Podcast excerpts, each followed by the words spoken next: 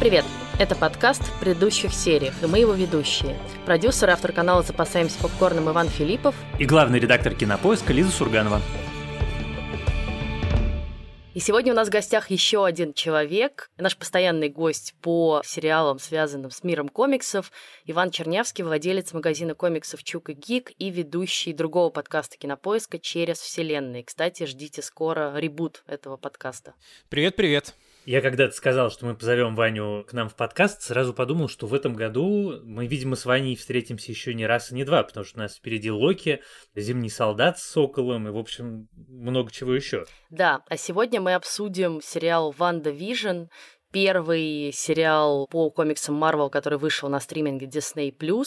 И, на мой взгляд, это совершенно выдающийся сериал, который, в общем, превзошел все мои ожидания. Предупредим сразу всех наших слушателей, что сериал «Ванда Вижн» вышел целиком, поэтому мы его тоже обсуждаем целиком и со спойлерами. Если вы его не смотрели, мы очень советуем его посмотреть. Здесь спойлеры могут вам сильно испортить впечатление. У меня было огромное количество ожиданий от сериала, которые были связаны не только с тем, типа, понравится мне или не понравится, нравится. Но там, например, будет ли в этом сериале ответ на вопрос, почему хорошо, что Марвел ушел на Disney Plus от Netflix. Потому что мы же до этого смотрели марвеловские сериалы на Netflix, и все задавались вопросом, вот, Netflix, там можно кровь, секс, насилие, там люди говорят фак, а Disney Plus это для деток, там все должно быть милое и ванильное. И, соответственно, мои ожидания были, в общем, довольно низкими и такими довольно сложно устроенными. И мне понравилось невероятно. Я хочу сейчас второй раз посмотреть, вот я сейчас Ване это говорил, просто чтобы поймать все детали, которые я не смог рассмотреть в первый раз. Я примерно знал, о чем будет этот сериал,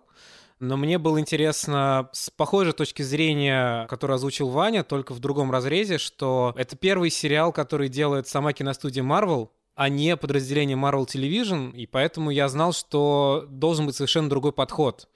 Потому что, ну, в общем, я тоже испытываю теплые чувства к нетфликсовским сериалам Marvel, но я понимаю, какие у них были недостатки, и понимаю, что они были очень сильно ограничены в том, что они могли показывать и в своих бюджетах.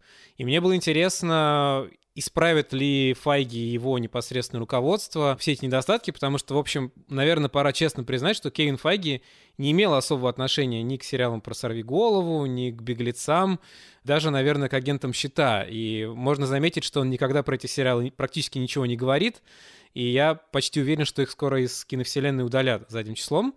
И мои ожидания оправдались в этом плане полностью, то есть, да, с поправкой на какие-то бюджеты – а может быть и без поправки на бюджеты, получился просто марвеловский фильм, растянутый во времени. Это очень необычное ощущение. И, честно говоря, было очень приятно после такого долгого перерыва наконец-то увидеть эту заставку киностудии Marvel, которая немножко символизирует возвращение к привычному образу жизни, если вы понимаете, о чем я. Да, пожалуй.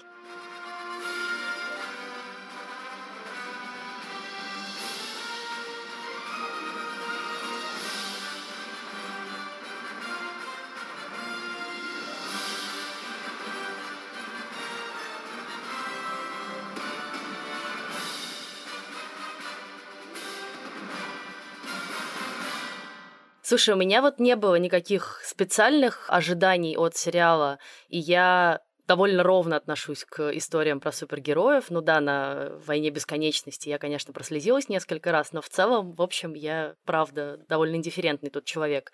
Но меня эта история захватила очень быстро, и под конец я прям правда, вот закончила смотреть сериал с каким-то невероятным чувством удивления, да, меня действительно они удивили тем, что они рассказали в меньшей степени супергеройскую историю, в большей степени такую настоящую, очень тяжелую, очень серьезную человеческую драму, и при этом упакованную в какую-то дикую совершенно и безумную, и местами прям пугающую упаковку, хотя и смешную одновременно. И вот это сочетание этой драмы и глубины истории и такого совершенно революционного киноязыка, особенно революционного, мне кажется, для Марвела в том числе, оно меня и поразило в самое сердечко. Интересно, ты говоришь, что в большей степени драму, в меньшей степени супергеройское кино.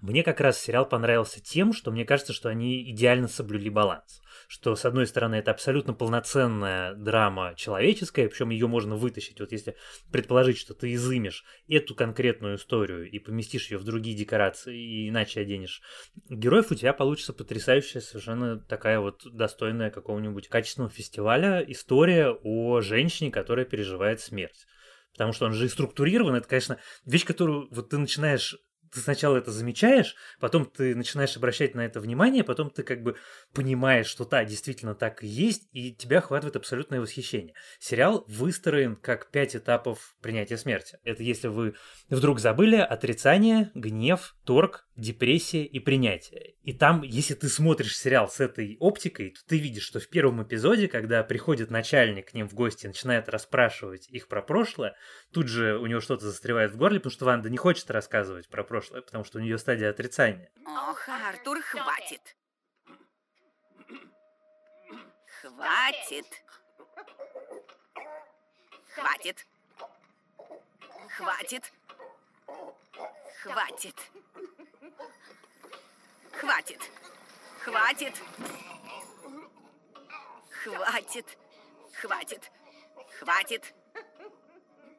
Хватит. Вижен, помоги ему когда в конце она не хочет вылезать из постели, потому что ей хочется лежать в кровати, у нее депрессия, в финале у нее принятие. И там на самом деле есть еще пример, если хотите, я потом в течение выпуска еще к этому вернусь. Но просто вот это такая полноценная, крутая человеческая история. И при этом, вот, Ваня, мне кажется, ты про это лучше, чем мы с Лизой расскажешь, это же совершенно классический Марвел. Это вот все, что они делают всегда. Это, ну, там есть какие-то вещи, которые в этот раз мне показались прям находками. Там очень точно выбранный злодей, у которого нету плана уничтожения мира, а это всего лишь ведьма, которая, значит, объята любопытством узнать, как у другой получилось что-то, что ей недоступно.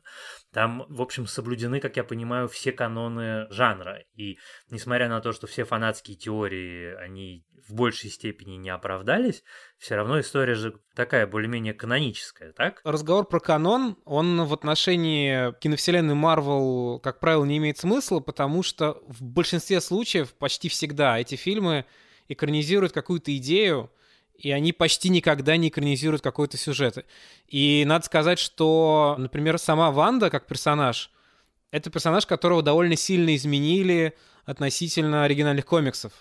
На самом деле, одна из задач, видимо, таких функциональных задач этого сериала, немножко странная, как по мне, это сделать Ванду чуть более похожей на образ из оригинальных комиксов. То есть я согласен с тем, что здесь есть некий баланс между драмой и супергеройкой, но меня, например, чуть-чуть смутила последняя серия, где супергеройки стало больше, и э, эта история стала немножко больше походить на другие какие-то и марвелские экранизации, и не только. И вот это стремление показать костюм, нелепый костюм Ванды Максимов из комиксов, который, как мне казалось, можно было совершенно спокойно оставить в покое, и там интерпретация в виде ее красной куртки, она работала прекрасно. И вот это вот драматичный приход к ее имени, которое ни разу не называлось в киновселенной до этого, да, что она Алая Ведьма.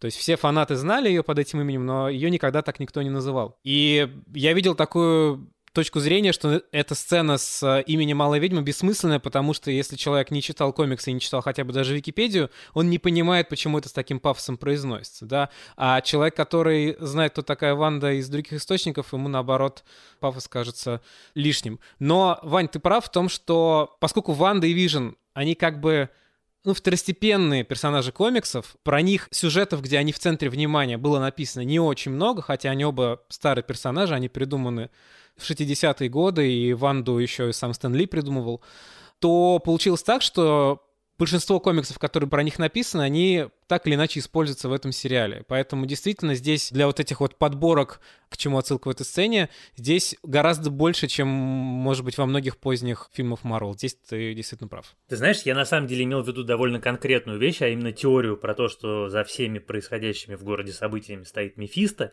потому что как только появляются дети Ванды, соответственно, сразу же эта теория появляется. Мефисто, Лиза, это супер-супер злодей, который Ваня меня сейчас поправит, потому что вот это я знаю из Википедии, который, соответственно, один из демонов и один из противников больших э, наших героев вселенной Марвел. Так вот, что в комиксах дети Ванды и Вижена созданы с использованием частичек души Мефиста и он как бы закладывает в такой механизм саморазрушения в них. И все очень ждали, что, значит, вылезет черт с рогами. А черт с рогами не вылез. И мне как раз кажется, что это очень правильно, потому что на моем любимом ресурсе Collider американском был как раз очень такая классная колонка о том, что то, как выстроена история Ванда Вижн, это такой ответ на обвинения в фан-сервисе бесконечные, которые регулярно сыпятся на разнообразных шоураннеров, не обязательно супергеройских. Потому что он выстроен как раз от обратного, что вы ждете, что мы вам здесь устроим камео этого, камео этого, покажем, значит, злодея, прокинем мостик к второму доктору Стрэнджу, а на самом деле мы приглашаем вас посмотреть на историю живого человека и как бы сопереживать ему полноценно, не ожидая никаких цирковых представлений. Но мне даже показалось, что понятно, что там есть какие-то воспоминания о предыдущих фильмах, да, понятно, что там есть оригин еще одного нового супергероя, что она вспоминает в этих рекламных вставках какие-то свои эпизоды из «Мстителей», часы, там, э, Штракер, бытовая техника Старк.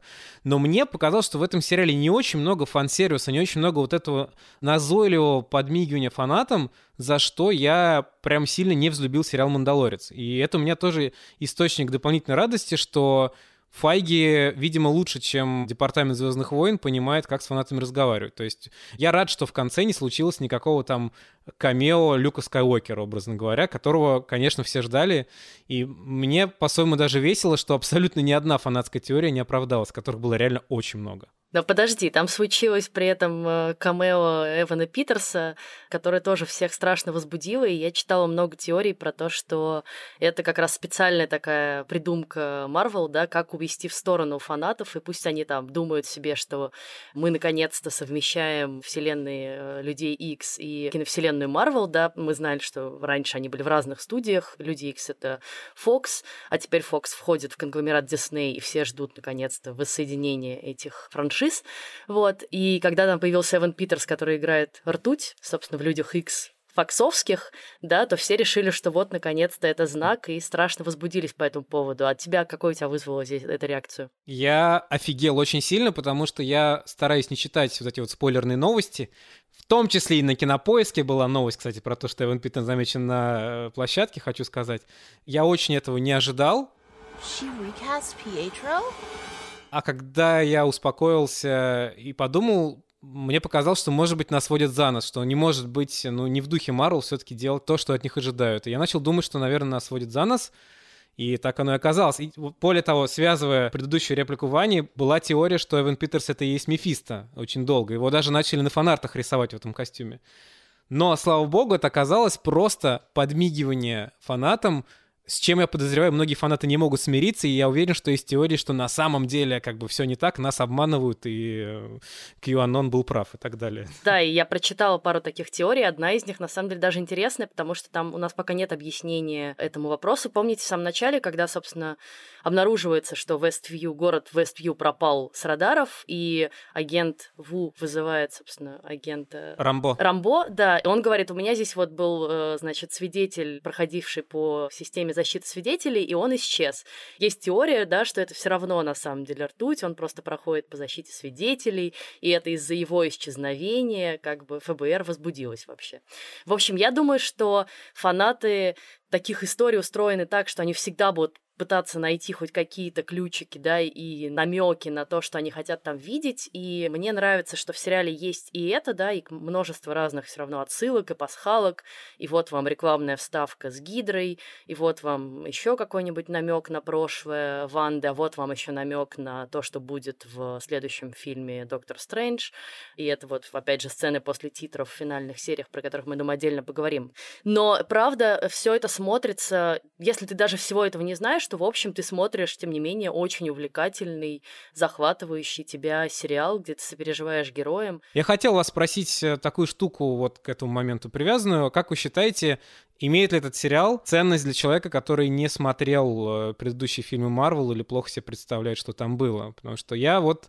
Мне кажется, что все-таки его трудно смотреть, если ты не помнишь хотя бы судьбу Ванды и Вижена. Слушай, я на самом деле был абсолютно уверен, что это можно смотреть только после фильмов, а потом выяснил, что вокруг меня десятки, вот я не шучу, десятки людей, которые начали его смотреть, не видев ни одной серии из вселенной Марвел, не смотрев ни одного фильма, и они получали такое же удовольствие от этого сериала, как и я. Просто они, вероятно, не считывали какой-то пласт, который специально для... Ну, то есть, например, смотри, причем это же имеется в виду не только супергеройскую мифологию.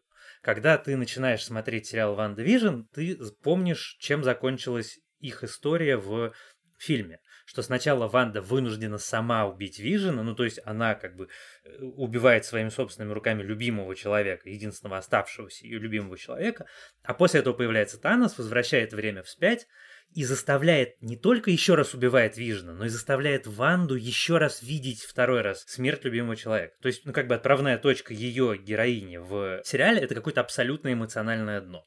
Когда ты это понимаешь, потому что ты смотрел фильмы, наверное, у тебя даже человеческая история приобретает какое-то дополнительное измерение. Но если ты этого не знаешь, ты все равно, в общем, как бы включаешься. Они очень здорово придумали вход с ситкомами, потому что он позволяет включиться людям, которые не понимают. Потому что из-за ситкомов не понимает никто ничего. Это же все равно первые две серии, что происходит.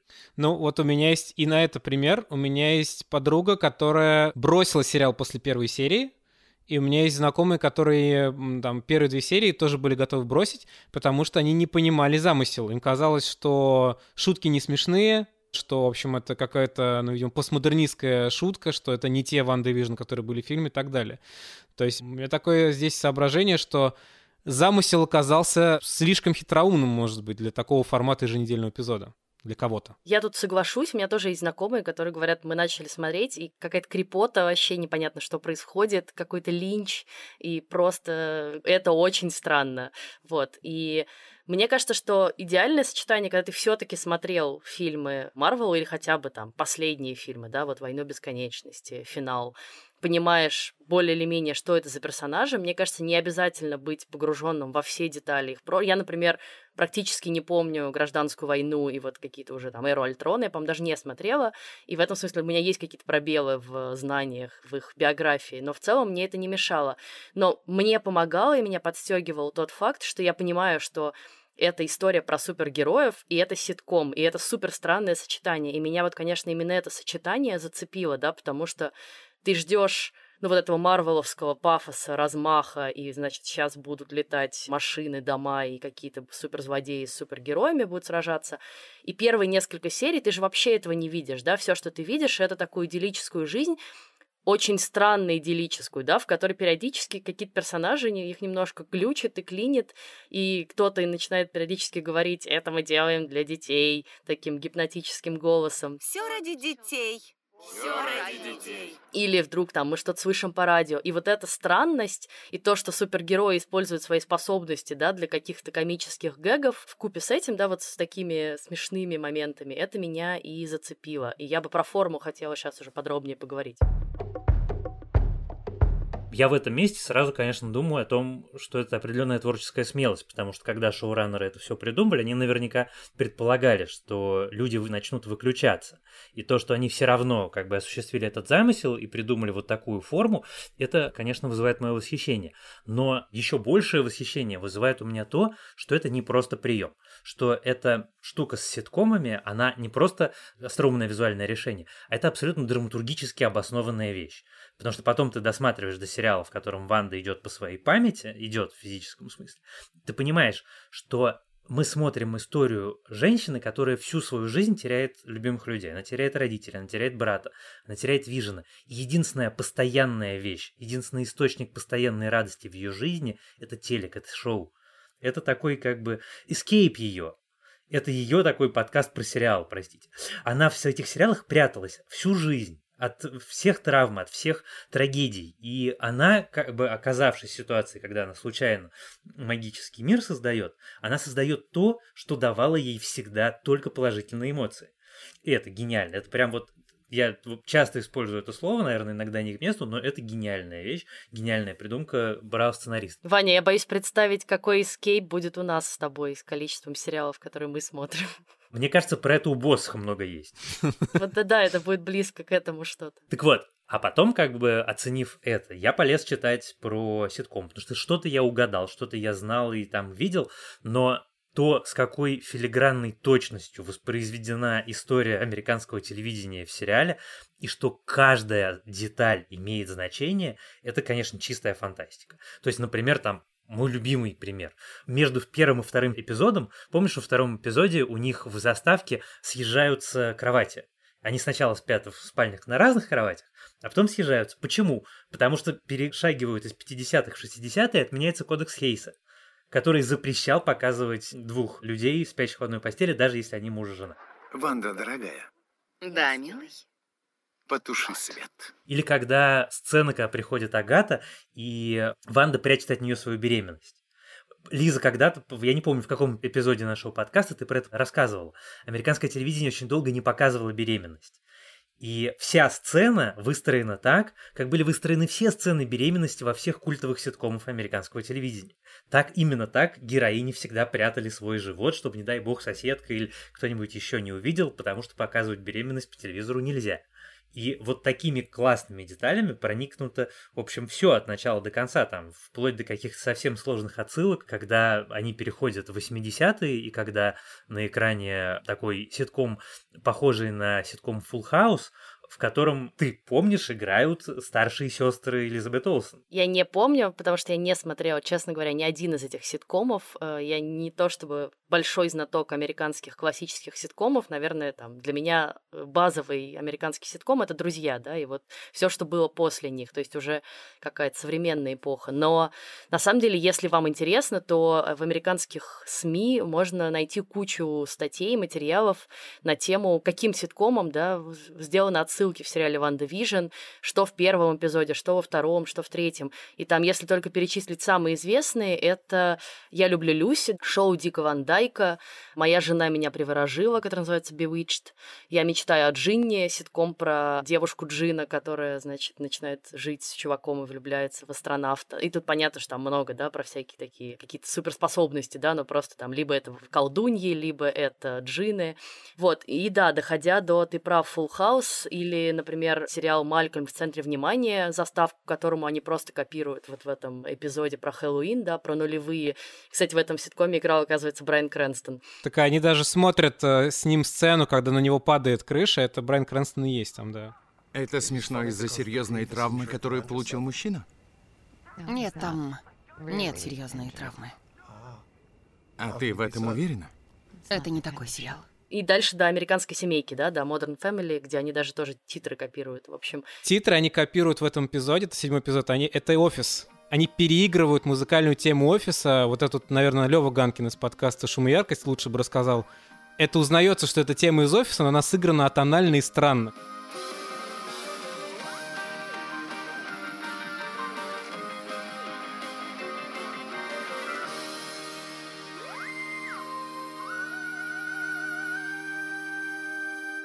Весь эпизод, он стилизован под вот эти вот мокюментари, стилистику офиса, парков и зон отдыха. И, собственно, Modern Family, которая диснеевский сериал, и там, по-моему, даже диван, на котором сидит Ванда, он такой же пестрый, как диван, на котором они дают эти интервью. И это вот тот момент, когда я начал узнавать уже непосредственно сериалы, которым отсылается, поэтому у меня, в частности, поэтому седьмой эпизод самый любимый, наверное, из всего и потому что он еще показывает мне Монику Рамбо, которую я совершенно не, ожида... не думал, что я доживу до момента, когда ее экранизируют, этого персонажа. А почему? А у меня с ней просто связь эмоциональная. В первом комиксе Marvel, который у меня был дома в детстве, это был какой-то комикс из 80-х, и середина сюжета сложного кроссовера, где был очень странный по современным меркам состав Мстителей, и там была Моника Рамбо, которую уже тогда звали Капитан Марвел. И, соответственно, это были первые персонажи Марвел, которых я регулярно мог наблюдать, перечитывал этот комикс много раз. Для меня, когда она становится супергероиней в этом эпизоде, у меня реально мурашки по коже шли, потому что это было прикосновение какое-то к э, детству и понимание того, что да, действительно, Марвел находит подходы ко всем. видишь, а ты говоришь нет фан-сервиса. А они вот нашли к тебе крючочек. Слушай, а ты знаешь, что мы все время говорим про Ванду, и это, конечно, очень правильно, но давайте поговорим про Вижена. У него же на самом деле арка не менее трагическая и не менее интересная. Это же у него те же все стадии принятия, только если Ванда принимает чужую смерть, то у Вижена история человека, который осознает, что он умер. И это, конечно, честно говоря, там до самого конца, до сцены, которая с кораблем Тесея, которая, честно говоря, меня просто изумила своей тонкостью, как они придумали. Вижен же умник, у него в голове камень разума, и он вот во всех фильмах, он такой весь из себя британский э, человек Вот с двумя он. высшими образованиями, докторской и кандидатской. И он, соответственно, когда в момент, ну, как бы схватки со своим суперпротивником, а у них начинается философский диспут, ты понимаешь, что это, с одной стороны, как бы выглядит довольно странно, с другой стороны, это предельно органично для персонажа. Ну и пример, между прочим, совершенно прекрасно придуман. Ты знаком с мысленным экспериментом корабля Тесея в области тождественной метафизики? Разумеется. Корабль Тесея – это экспонат в музее. Со временем его деревянные доски сгнивают и их заменяют новыми. Когда подлинных досок не останется, будет ли это все еще кораблем Тесея? И далее. Если прежние доски восстановить и установить обратно без гнили, будет ли это кораблем Тесея? Ни один не настоящий корабль.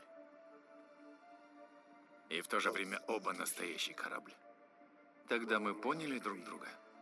Но вот наблюдать за тем, как он постепенно понимает, что происходит вокруг, как он понимает, что делает Ванда, как он понимает, что люди вокруг него, в общем, находятся в бесконечной агонии из-за нее и из-за него, как он, выйдя из круга, понимает, что за пределами мира этого он не может существовать.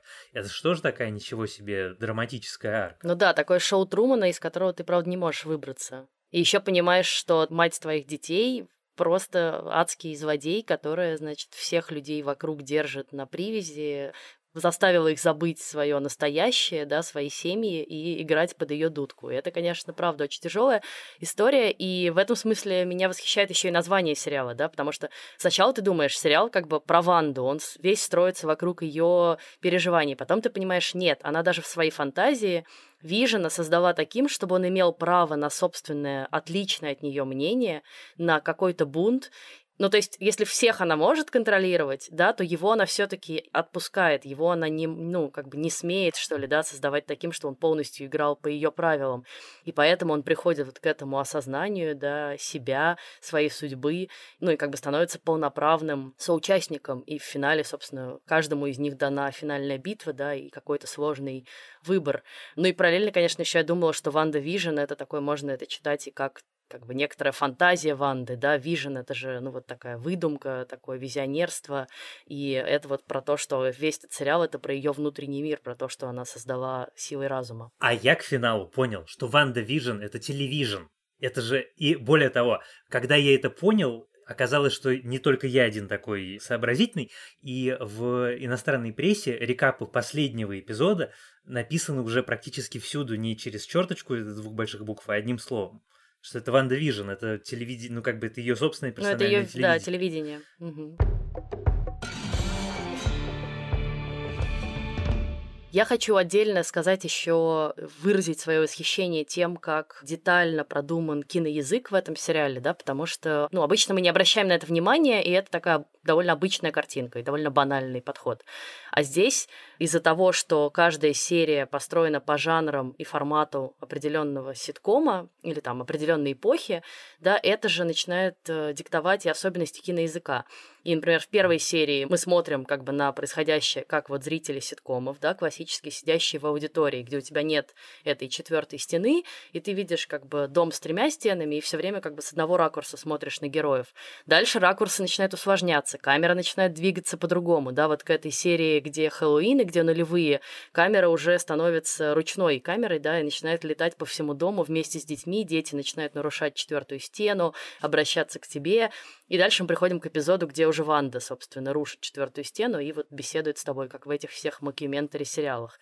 Как меняется цвет, как цвет встраивается в черно-белую картинку, да, простите, это отсылка вообще к броненосцу Потемкину, можно здесь не только к э, списку Шиндлера, но и буквально вот к красному флагу, реющим над броненосцем черно-белым.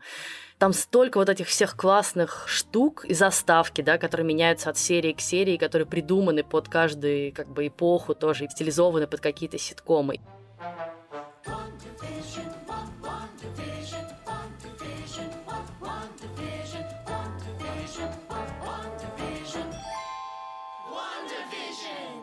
И музыка, и эти рекламные вставки, которые на самом деле такой еще отсылка в подсознание Ванды, где там мы и про депрессию говорим, да, помните, там прекрасная вот эта реклама про антидепрессанты какие-то, где женщина выходит и говорит, нет, точнее, голос ей говорит, что потому что весь мир не крутится вокруг тебя, или крутится. И ты понимаешь, что это вот просто вот это бесконечное, да, метание в голове Ванды, крутится вокруг нее ее мир или не крутится. Мне за этим отдельно еще было интересно наблюдать, и я во многом благодаря этому хотела бы пересмотреть тоже сериал, вот как и Ваня. А вы знаете, кто музыку писал все эти песни? Там, мягко говоря, не последние люди. Песни написали супруги Лопес, которые штатные диснеевские сонграйтеры. И, в частности, они написали песни «Не забывай» из «Тайны Коко» и все песни, включая «Отпусти и забудь» из «Холодного сердца». И еще они написали выдающийся и по понятным причинам неизвестный в нашей стране мюзикл «Avenue Q» про кризис среднего возраста на улице Сезам. У него есть аудиоверсия, я всем очень советую. Знаменитая песня «The Internet is for Porn» именно оттуда. Обязательно послушайте. For porn. Но все-таки вот я хочу вернуться обратно к тому, с чем мы начинали. То есть мы в этом сериале получили ответ не только на вопросы, которые сам сериал задал, но и на вопросы, которые были у нас, что называется, за кадром. И теперь, понимая, что первый сериал вот такой, у меня, конечно, абсолютно завышенные будут ожидания и от Локи, и от э, Зимнего солдата. Говорят, что «Зимний солдат» более традиционный при этом. Ну, понятно, что он более традиционный, там уже просто по формату он такой более традиционный, там приключения, погони, все на свете. С другой стороны, я очень люблю Зимнего солдата как героя, он такой же, в общем, трагический, как Капитан Америка, человек, который провел большую часть э, своей жизни, в общем, в неудачных, мягко скажем, обстоятельствах и потерявший десятилетия. Вот, но я что хотел спросить, Ваня, а вот смотри, последняя сцена, вторая сцена после тизеров. Мы уже знаем, что дети Ванды и Вижена — это плод ее, ну, как бы воображения и ее магии. Мы уже понимаем, в общем, весь комплекс обстоятельств. Город исчез, Ванда находится в реальном мире. И при этом, перелистывая вот эту книгу с заклятиями, запретную книгу с заклятиями, которую, как я понимаю, предполагается, что Доктор Стрэндж должен дать ей по рукам за то, что она вообще ее трогает, она слышит голоса своих детей. Правильно ли я понимаю, что это как бы даже не то, что отсылка, это просто такое прямое указание на мультивселенные?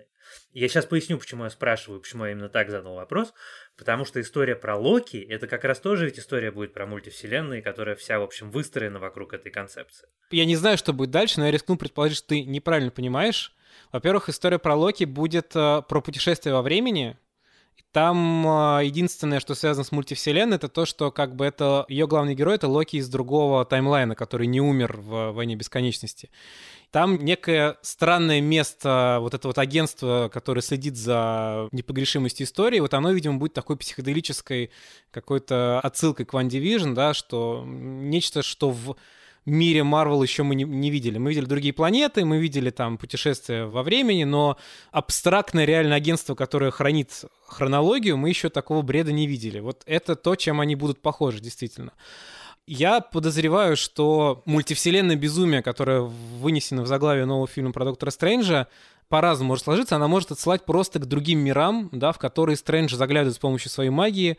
Ну, он же заглядывал в первом фильме в другой мир, где он с Дорумаму встречался. Вот это же тоже мультивселенная. Голоса детей никак с мультивселенной не связаны, но я боюсь, что если я скажу, как этот сюжет продолжился в комиксе, это будет прям мега-спойлер для киновселенной, потому что все указывает на то, что он продолжится именно так. Поэтому, наверное, мне не надо говорить. Я вообще против мультивселенной в э, КВМ. Я, мне кажется, это унылый троп, который себя изжил. Я бы не хотел, чтобы он возвращался. Но я уверен, что дети Ванды к этому отношения не имеют. И ну, в общем, мы еще увидим, что с ними произойдет. Между прочим, я хочу сказать, что унылый троп унылым тропом, но мы Локи получили только благодаря мультивселенной, так что я уже за это готов сказать большое спасибо. Ну, ты знаешь, я очень жду «Сокол Зимний солдат», потому что я очень соскучился по прямолинейному Марвелу, по технотриллерам, и мне не хочется уже от Марвел сейчас тайн каких-то, я хочу просто посмотреть, как они друг друга дубасят и делают сложные выборы, и не бояться спойлеров, вот. Поэтому я в энтузиазме жду продолжения всего этого дела. Слишком сложный сериал «Ванда Вижн», короче, дайте нам уже просто обычный махач. У меня про детей вообще мысль такая, что, конечно, в этом можно искать и разные намеки на будущее, но на самом деле в этом можно и, если мы говорим про то, что это некоторая завершенная история, да, все-таки, что это просто ее какие-то продолжающие терзать ее воспоминания, да, вот это дети, которые звали ее на помощь, ну, она не видела их э, гибели, да, но все-таки она знает, что они исчезли. И, Ваня, хотела тебя поправить, город-то не исчез, и это принципиальный как раз момент для меня, потому что исчезли только, собственно, Вижен и дети, то есть те существа, которых она создала силой мысли или, не знаю, магии, а все остальные люди просто избавились от чар, но при этом очень важно, что они все помнят, что она сделала с ними. Они все не забыли, им не стерли память, как в людях в черном, например.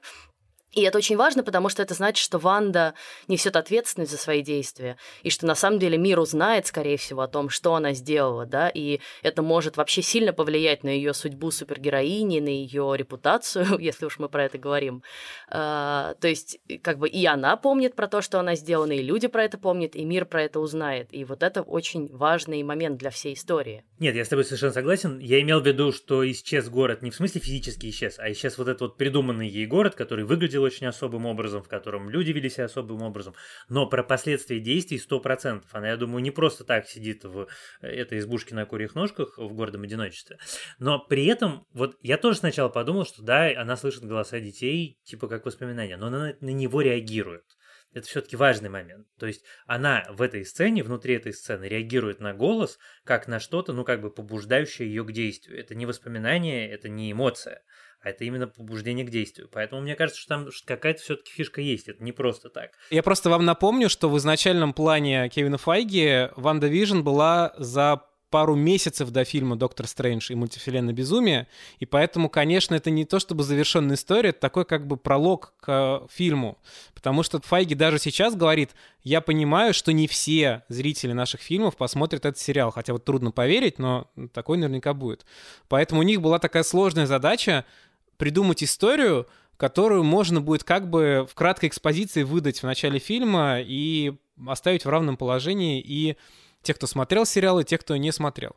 Но из-за переносов ковидных получилось так, что теперь как бы второй сезон Ван Division это будет вот фильм про Доктора Стрэнджа, где я могу предположить, что раз туда возвращается барон Мордо, который его бывший наставник, который считает, что в мире слишком много магии, то там будет какое-то разбирательство с магическими артефактами, в том числе и с этой книгой, которая бесконтрольно, как мы видим, путешествует по миру и приносит людям беды. Ну и есть версия, что Агата еще сыграет свою роль, как, может быть, наставница все-таки Ванды, да, как человек, который ей открывает мир магии. А может быть, даже вот с этим я читала, что с бароном Морда, собственно, вместе начнет уничтожать волшебников, которые не понимают, что им делать со своей силой, да, и вот Ванда один из кандидатов на эту роль. Ну, типа, те, которые безответственно относятся к этому. Агата в комиксах ведь она не злодей, в том-то и дело. Ее довольно сильно переделали для сериала. Она такой не, ну, неоднозначный персонаж, но она чаще помогает Ван Дивижену, поэтому тут, конечно, может быть всякое. Я, в свою очередь, надеюсь на черта с рогами, потому что мне просто нравится, как э, Марвел рисует и делает чертей с рогами. Вспомните, как прекрасно начинается третий Тор. Представляете, какой красивый, вкусный Мефисто был бы в э, новом Докторе Стрэндж. Вань, а можешь пояснить тогда еще смысл первой сцены после титров? Вот это как раз про твою любимую Монику Рэмбо, потому что я думаю, что не все, опять же, зрители сериала и наши слушатели поняли, в чем дело. К Монике приходит э, федеральный агент, который оказывается инопланетянином Скруллом. Если вы не смотрели фильм «Капитан Марвел», Скруллы — это инопланетяне, которые могут менять свой облик, оборотни перевертыши. И если вы не смотрели «Последнего Человека-паука», там есть сцена после титров, где выясняется, что Ник Фьюри э, в этом фильме про Человека-паука это не Ник Фьюри, это замаскированный Скрул, и Ник Фьюри в космосе строит со Скрулами, союзниками Скрулами какую-то космическую базу, видимо, чтобы не допустить возможности еще одного нашествия в духе Таноса. И все это вдобавок дополнительный слой, э, что Ник Фьюри будет героем э, своего собственного сериала на Disney+, который экранизирует сюжет «Секретное вторжение», где скруллы тайно занимают места разных важных людей в разных сферах человеческой деятельности и готовят Землю к такому, ну, как бы мягкому, мягкому захвату Разница в том, что в киновселенной Марвел Скрулов пока в основном показывают как положительных персонажей, то есть э, в комиксах они воинственная раса, а в кино мы, наоборот, увидели их такую сторону положительную. Ну и, собственно, Моника Рамбо вернется в фильме «Капитан Марвел» во второй части, потому что, как мы поняли из сериала, у нее большие претензии к Кэрол Денверс. Она считает, что она бросила их семью в трудный момент, не вернулась там, не навестила мать, э, улетела, оставила. И, как вы помните, она не очень любит, когда при ней говорят это имя. Так что Моника вернется еще, видимо, в нескольких разных проектах. Интересно. На самом деле, конечно, теперь у меня гораздо больше, повторюсь, ожиданий от того, что делает Disney+. И теперь мне на самом деле скорее радует тот факт, что Disney+, они уже заработали на полную мощность, и их расписание — это премьерная серия каждую неделю. То есть до конца года не будет больше недель, в которой не будет нового эпизода, нового сериала. А также, конечно, как я подумал, что все-таки хорошо, что Disney Plus не вываливает все разом, потому что вот, например, Ванда Вижн смотреть раз в неделю один эпизод было интересно, потому что все пространство между эпизодами ты читал, обсуждал, строил какие-то догадки, и в результате это как-то получилось интереснее. Но это же, к сожалению, продиктовано более циничной идеей, это чтобы ты не отменял подписку свою, и, собственно, ты подписался посмотреть Ванду Вижн, и вроде бы можно отменять, но через две недели будет «Сокол и Зимний солдат», поэтому... Ну да, они, видимо, пытаются вернуть вот этот нарратив совместного смотрения, и многие даже актеры, которые снимались в «Ванда Вижн», там и Кэтрин Хан, и, по-моему, сама Элизабет Олсен, говорят, что у них реально вернулся ритуал, когда они по пятницам собираются всей семьей, смотрят сериал, такого очень давно не было.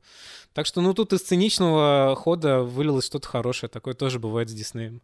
А еще я наткнулся на эту историю совсем недавно, но мне кажется, что нам как раз для обсуждения сериалов это важно, что вся история про Дисней как про компанию, ориентированную на детей, она на самом деле чистый миф, потому что оказалось, что из 100 миллионов подписчиков Disney+, у половины детей просто нет, это взрослые люди. И, конечно, на самом деле, с одной стороны, как бы показательно того, ну, как бы это говорит нам о мире современном, какую-то важную вещь сообщает, но с другой стороны, это хорошая новость, это означает, что они будут ориентироваться все-таки в первую очередь на нас, а не на наших детей. Я хотела еще сказать, наверное, в завершении всего нашего очень интересного и длинного разговора, что я сейчас подумала, что в каком-то смысле вот появление Ванды Вижн на сервисе Disney Plus это тоже как бы немножко метафора того, что происходит внутри сериала, да, вот этот мир старый рухнул, все исчезло, все отменилось, мир доковидный, да, как бы мы уже в него никогда не вернемся. В каком-то смысле это как нашествие Таноса, а теперь мы вот как бы переползаем в новые формы и живем с каким-то новым осознанием себя, этого нового мира, учимся с какой-то новой утратой жить. Понятно, что это не задумывалось так, конечно же, но это можно интерпретировать теперь и так, и это какое-то новое, другое измерение придает всему сериалу. И на этом мы завершаем наш сегодняшний выпуск. Да, и мы хотели сделать небольшое объявление. Мы решили уйти в небольшой творческий отпуск с Ваней и передохнуть от подкаста. Но надеюсь, что очень скоро к вам вернемся с новыми силами, идеями, сериалами и энергией. У нас в гостях был Иван Чернявский, владелец магазина комиксов Чука Гик. Ваня, спасибо тебе большое за разъяснение и, как всегда, за очень классный рассказ о контексте всех этих историй, которые мы смотрим, и которые мы с Ваней, конечно, не считываем в таком же объеме. Спасибо, что позвали. Я, как сокол и зимний солдат, э, приглашаю, пока у вас будет отпуск, всех слушать новый сезон подкаста «Через вселенной», который во время вашего отпуска и начнет выходить. Да, мы его очень-очень ждем. Слушайте нас, пожалуйста, на всех платформах от Яндекс Музыки до YouTube и Castbox, Google Podcasts и iTunes, конечно же. Ставьте нам оценки в iTunes, пишите нам отзывы на тех платформах, где это можно делать. А еще пишите нам письма на почту подкаст собакакинопоиск.ру. И поскольку у нас сейчас такой вот небольшой перерыв, я думаю, мы особенно будем рады идеям того, что нам посмотреть и обсудить в следующих выпусках, когда мы из него вернемся. Да, и, соответственно, ваши идеи вы можете предлагать нам в нашем сообществе в Фейсбуке. Мы его внимательно читаем, обсуждаем э, э, идеи и комментируем. Приходите. Помогали нам в записи этого выпуска продюсер Женя Молодцова и звукорежиссер Лера Кусто. С вами были Лиза Сурганова, Иван Филиппов и Иван Чернявский. Спасибо и до новых скорых встреч. Пока. Пока.